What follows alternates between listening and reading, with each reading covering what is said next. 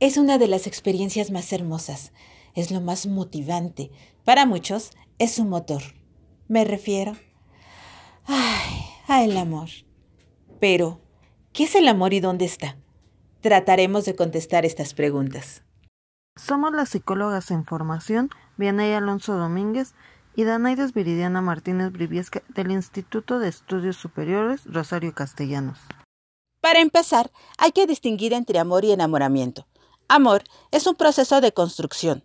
Amor es un proceso que se da por varias redes neuronales, pero que específicamente reconoce a la persona como es. El enamoramiento es un proceso que desde el punto de vista neuronal activa de 29 a 32 áreas cerebrales, aproximadamente 11 neurotransmisores que nos quitan objetividad, lógica, congruencia, análisis. Estar enamorados nos pone idiotas. No funciona el cerebro. El enamoramiento es un proceso proyectivo de lo que tú quieres, de las cosas que te dijeron y de lo que tú quieres ver en la otra persona. El estado de enamoramiento es una disminución transitoria de un estado de objetividad de lo que tienen. No le ves defectos, y si los ves, los minimizas. Le pones más cosas de lo que en realidad tiene esa persona. Cuando estás enamorado, ves a esa persona tan especial para ti como la más hermosa de lo que en realidad es, pero lo ves como tú quisieras verlo, no como en realidad es. El amor es una cosa poderosísima de motivación de la actividad de la conducta humana. El enamoramiento es un proceso transitorio. Nos vamos a enamorar en promedio siete veces en la vida. A lo largo de la vida vamos a tener enamoramientos distintos. Nos vamos a enamorar de forma estúpida y totalmente idiota antes de los 25 años. Sí, es cuando sientes que te mueres, es cuando realmente proyectas y dices cosas como Él es mi media naranja. A ver, espera, Viri. No, no hay media naranja. Son las liberaciones de oxitocina que se están generando y que hacen codependencia. Y mientras más oxitocina generes, más sientes que el mundo es de, de color de rosa y que pueden disfrutar y que pueden vencer al mundo porque están juntos. Pero esto no es para siempre. Después de cuatro años, nos damos cuenta de que solo era oxitocina. El amor es la motivación más poderosa que se construye. Es un proceso que desarrolla compromiso, intimidad, pasión, sufrimiento, celos y hay que agregar codependencia. El amor reduce la ansiedad. Así es, cuando esa persona tan especial te dice te amo. Esas simples palabras cambian la neuroquímica de tu cerebro, hay liberación de serotonina, lo que reduce la ansiedad, pero esto es transitorio, es un inmunomodular fabuloso. ¿Y qué tal los besos? Debes saber que los besos también tienen una gran ventaja. Durante esta acción hay un intercambio de hasta 70.000 tipos de bacterias que tu cuerpo no reconoce. Entonces comienza a generar anticuerpos. Esta inmunomodulación se genera gracias a esa persona amada. Durante los besos se incrementa la fertilidad, la hormona luteinizante y la ovulación. En el hombre se incrementa su nivel de espermatozoides, así que por favor ten cuidado. El estado neuroquímico hace que se incremente la fertilidad. La biología mete al enamoramiento para aumentar tu fertilidad para que dejes genes en este mundo y que garantices tu presencia genética en las siguientes generaciones. Esto es mejor conocido como bebé. Amar reduce la presión arterial porque disminuye la actividad del gasto cardíaco por un incremento de óxido nítrico. Entre más ames, generas una mejor actividad del corazón, de los vasos arteriales. Te motiva, te cambia el umbral del dolor porque disminuye los procesos nociceptivos por el incremento de dopamina, serotonina y endorfinas. Sientes felicidad, pero cada felicidad se va haciendo corta, no son eternas. El cerebro quiere repetir esta felicidad. Te vas desensibilizando a cada beso, abrazo, orgasmo. La intención es tener esa misma conexión de amor que tenías antes. Te obsesionas. Pocas cosas obsesionan tanto como esto. Viri, y a todo esto, ¿dónde está el amor? En el cerebro. No, no en el corazón. Lo explico. Esas palpitaciones aceleradas que sentimos cada vez que vemos a nuestro ser amado es el cambio en la actividad cardíaca por el giro del cíngulo. El corazón tiene entre 20.000 y 22.000 neuronas. No puede generar un pensamiento. Las neuronas que están en el corazón están regulando la actividad simpática y modulación de liberación de factor natriurético, con un poco de actividad sobre la actividad cardíaca. 29 áreas cerebrales, algunas corticales, otras subcorticales que están activando el giro del cíngulo, la amígdala cerebral, el núcleo caudado y putamen. Nos hacemos obsesivos, objetivos y al mismo tiempo subjetivos y al mismo tiempo emotivos, nos quita la lógica con congruencia objetiva y nos empezamos a generar una sensación de que algo puede pasar bueno o malo. Entonces, el hipocampo empieza a generar recuerdos, pero el área tegmental empieza a liberar dopamina. El amor entonces es una regulación de actividades neurobiológicas de varias series cerebrales de 29 que luego se van a 32 cuando tienes un orgasmo y después se viene abajo. Las principales áreas del cerebro y sus funciones en el amor son corteza prefrontal, cambia su modulación, te pones lógico y congruente. Corteza orbitofrontal, proyecta lo contrario. Corteza insular. Genera cambios de dolor. Bulbo olfatorio. Percibe ciertos estímulos. 5. Amígdala cerebral. Genera emociones. 6. Hipotálamo lateral. Genera la liberación de hormonas. 7. Área tegmental ventral. Libera muchísima dopamina. 8. Giro del cíngulo. Interpreta conductas no solo las nuestras, sino también la de los otros. 9. Hipocampo. Aprende ciertas cosas. 10. Ganglios basales. Se hacen obsesivos. 11. Área periacueductal. Cambia la sensación dolorosa y al mismo tiempo modifica las vías de relevo, de retroalimentación de procesos dolorosos. Muchas áreas del amor filial van en paralelo con las del amor pasional. Así es, utilizamos las mismas áreas cerebrales, aunque de una manera distinta.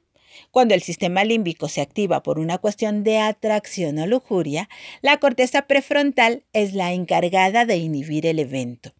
Somos una especie que activa su sistema límbico, amígdala cerebral, hipocampo, pero llega a la corteza prefrontal y pone un freno. Esto es como un juego de poder. Se empieza a liberar cada vez más dopamina. La corteza prefrontal tiene receptores de 2 de dopamina. Entonces, la corteza prefrontal se empieza a ir activando al mismo tiempo al sistema límbico. El mismo neurotransmisor que está activando el sistema límbico empieza a inhibir la corteza prefrontal.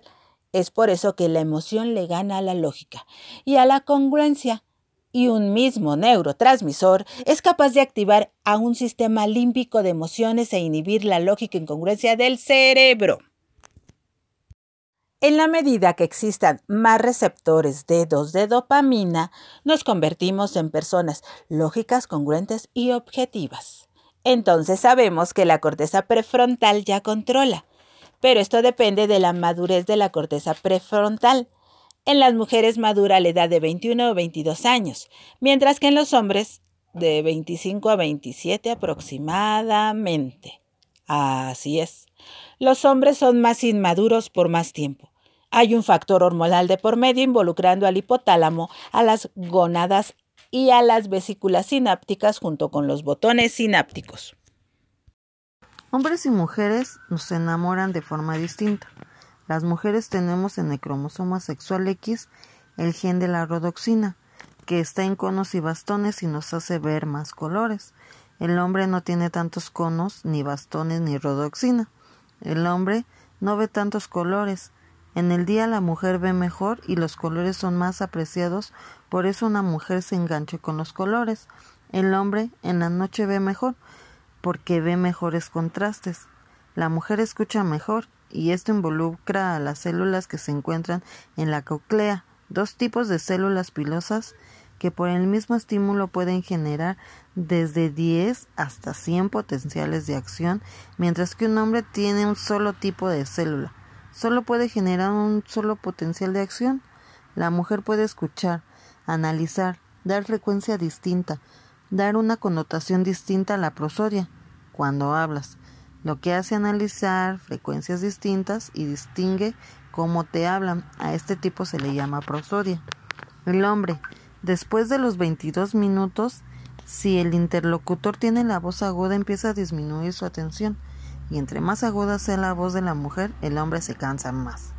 Esto hace que después de este tiempo no entiendan nada. Moraleja.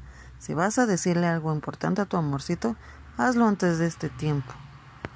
Las mujeres tenemos más receptores en la punta de la lengua e incrementa los niveles de MP cíclico, consecuencia que se da la sensibilidad al sabor. Así es, las mujeres tenemos más sensibilidad a las cosas dulces, pero disminuye cuando estamos tristes. ¿Será por eso que comemos chocolates y chocolates sin parar? Bueno, pues este factor no lo tienen los hombres. Las mujeres tienen de un 10 a un 15% mayor sensibilidad, tacto fino. Es por eso que nos encanta abrazar, acariciar, besar. La mujer tiene una mayor sensibilidad a la temperatura y a la vibración, por lo cual tenemos mayor capacidad sensitiva. En el ciclo de ovulación percibimos más fuerte los olores, con lo cual elegimos a nuestra pareja. Ah, ¿no me creen? Viri, explícales por favor. Las mujeres podemos oler la proteína que se llama complejo mayor de histocompatibilidad, que se encuentra involucrada en el sistema inmunológico. Esta proteína determina la compatibilidad del organismo, detecta lo propio de lo que no es propio en nuestro organismo es justamente el olor a esta proteína lo que nos atrae de esa persona especial. Entre más sea diferente al mío, más nos atrae. También es muy importante para las relaciones sociales. Cuando leemos esa proteína en otra mujer y es similar a la nuestra, provoca el rechazo, mejor conocido como ¡ay! Esa me cae gordo. Los hombres escogen a su pareja de forma más visual. El ciclo biológico de la mujer termina alrededor de los 45 y 50 años, mientras que el de un hombre puede alargarse aproximadamente hasta los 80. Este es el principal motivo por el cual la mujer tiene estos aspectos neurobiológicos más desarrollados que el hombre. El cerebro de una mujer en promedio pesa un kilo 250 gramos, mientras que el del hombre pesa un kilo 350 gramos, pero es porque tiene más agua y grasa. En los hombres, procesar la información toma más tiempo que en una mujer. Por ejemplo, cuando le dices a una mujer, te amo, en 300 milisegundos lo entendió. A los 500 milisegundos lo pasó al hemisferio contralateral. A los 600 o 700 milisegundos ya lo entendió. A los 900 milisegundos ya le dio un segundo análisis en un hombre toma 400 milisegundos escucharlo. A los 500 milisegundos está tratando de analizarlo. A los 600 milisegundos como que sigue entendiéndolo. Y hasta los 900 milisegundos lo pasa al hemisferio contralateral, lo cual hace que el hombre le cueste más trabajo entender las cosas. Los estrógenos son el sustrato neuronal para que una mujer tenga las neuronas más conectadas. Sí, el cerebro de una mujer pesa menos, pero tiene una eficiencia de comunicación y de sustancia gris junto con sustancia blanca de más calidad, incluso la glía es más eficiente. Solo hay un momento en el que los cerebros son distintos a favor del hombre. En el estrés agudo, un hombre conecta y una mujer se desconecta. El estrés agudo en el hombre lo hace ser más hábil. El amor está en el cerebro.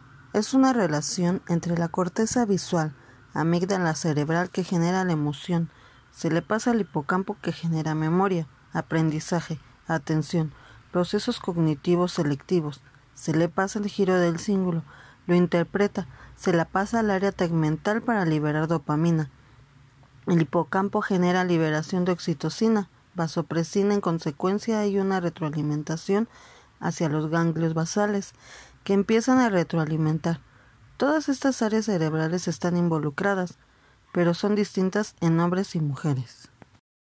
Las mujeres tienen 30% más grande el cuerpo calloso y más grande la parte frontal del cuerpo calloso. Esto hace que la mujer tenga mayor comunicación de ambos hemisferios cerebrales, con mayor eficiencia. Puede conectar más áreas cerebrales. Los hombres liberan una hormona en el hipotálamo vasopresina. Esta hormona es reguladora de celos y niveles de testosterona en comunicación con la amígdala cerebral. Esta es 85% más grande. Por esa razón, el hombre es más violento, agresivo y competitivo. La actividad de la amígdala cerebral izquierda de la mujer es más rápida y es el sitio donde se inicia el reflejo del llanto y de la interpretación de procesamientos de conducta del llanto. El área tegmental ventral, el sitio de liberación de dopamina, es 75% más grande en mujeres. Esta es la explicación de por qué una mujer puede tener 23 órganos en una hora desde el punto de vista coital, mientras que el hombre de 2 a 3. El hipocampo, el sitio donde interpretamos la información, en las mujeres es de 15 a 25% más grande. Por este motivo, la memoria de las mujeres es más eficiente. El sitio donde interpretamos la conducta, no solo lo que veo, sino también la conducta que tengo, se llama giro del cíngulo. También está relacionado con la vía del dolor físico y moral. Cuando sientes que te rompen el corazón, en realidad se está activando el giro del cíngulo. La mujer tiene 20% más grande el giro del cíngulo, con lo cual genera más empatía, razón por la cual la mujer es capaz de interpretar las lágrimas de los otros. El área de Broca es con la que se articula el lenguaje. El área de Wernicke es la encargada de la interpretación del lenguaje. Las mujeres tienen mayor densidad neuronal en esta área, por lo cual una mujer puede interpretar prosodia, que es el tono que le damos a las palabras, hablar más de 25.000 a 32.000 palabras. Los hombres no pasan de 15.000. Las mujeres generan más procesos lingüísticos que un hombre en promedio. La corteza prefrontal es la última que se conecta al cerebro humano, esto por razón de los estrógenos.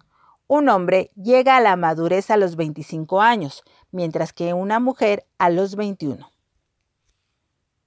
El mapa genómico nos dice que los seres humanos tenemos aproximadamente 34.000 genes funcionales. El cromosoma sexual X de las mujeres tiene 1.344 funcionales. 4.5% de la información genética está en el cromosoma X. El cromosoma Y de los hombres solo tiene 45 genes. La próxima vez que esa persona especial te bese, que diga, ¿por qué me encanta estar enamorada? Pues te diré que tienes un liberador maravilloso que se llama dopamina que tiene una vida media de 4 a 5 segundos, que es fotolábil y que naturalmente hace que regule una activación del gusto, de felicidad, de sentirnos contentos, incrementa la excitabilidad de redes neuronales, genera cambios y trenes de alta frecuencia y genera una mayor liberación de neurotransmisores. La dopamina genera trenes de alta frecuencia repetitivos y eso se llama felicidad. El amor es una descompensación electromagnética de áreas cerebrales que están dadas por la dopamina, que generan trenes de alta frecuencia generando una desincronización para que se active el sistema límbico y le quite objetividad. La dopamina va disminuyendo con la vida, pero la oxitocina va incrementándose y en consecuencia cuando la dopamina disminuye se acaba la emoción y se generan apegos. La oxitocina es la hormona del apego y la sensación de sentirse comprometido con otra persona. Y la dopamina es la felicidad que tienes con esa persona y solo esa persona es la que puede darte esa generación de dopamina. Por eso es que un clavo no saca otro clavo. No trates de meter a otra persona porque solo vas a herirla. A lo largo de la vida los niveles de oxitocina y de dopamina van disminuyendo entre los 17 y 20 años es nuestra mayor liberación de dopamina. Entre los 20 y 22 años en promedio te ríes 300 veces al día. Después de los 40 no se ríen más de 100 veces al día. Ahora veremos la diferencia del amor y el enamoramiento. El amor es una construcción en donde entiendes a la otra persona como tal. El enamoramiento es un evento con una fecha de caducidad. El amor es duradero. El enamoramiento es la proyección de lo que quieres, pero no dura más de cuatro años de promedio. La percepción real del otro es amor. Depende mucho de lo que hacemos en la vida, depende mucho de la oxitocina. El 75% de nuestras evaluaciones diarias están basadas en la subjetividad. Lo que pienses hoy, mañana le darás otro significado. De 10 cosas que pasan, 8 las verás distintas mañana. El 87% de las personas que llegan a nuestra vida se irán en menos de 5 años. Es una ley natural. No pueden tener más de 15 amigos verdaderos, porque el cerebro no tiene la capacidad de darles la misma atención a todos. Hay mensajes que debemos entender en nuestro cerebro, como aquel del síndrome de Romeo y Julieta, que es, entre más se opongan, más te obsesionas. Esto se debe la liberación mayor de dopamina. Cuando más le digas a alguien que una persona no le conviene, hace lo contrario. Claro, después de un tiempo, se da cuenta que no es amor, solo era enamoramiento. Los enamoramientos van cambiando en la vida y eso se transforma en amor. La desensibilización de dopamina genera que el cerebro cambie su frecuencia de activación neuronal. Después del enamoramiento, te quedas con la persona que ya viste en magnitud, pero ya lo conociste, ya disfrutaste algunos aspectos. ¿Cómo evaluamos que estamos en el amor verdadero? Hay tres puntos importantes que debes tener en cuenta. La inteligencia. Tienes que admirarlo. Tienes que tener inteligencia, pero esta inteligencia se mide en cuanto te ayuda a resolver problemas, cómo se ríen. Es el sentido del humor. Apreciación. Te tiene que gustar, por algo te enamoraste de él. Reconocimiento social. No solo como lo ves tú, sino como lo ven los demás. Entre más admirada es tu pareja, más atractivo le ves. Teniendo estos tres factores, nada más importará. Aunque encuentres la proteína complejo mayor de histocompatibilidad o algún otro factor en otra persona, nada te importará y solo le dirás, lo siento. Ya tengo esa persona especial en mi vida que me ama como nadie me ha amado. Muchas gracias por escucharnos.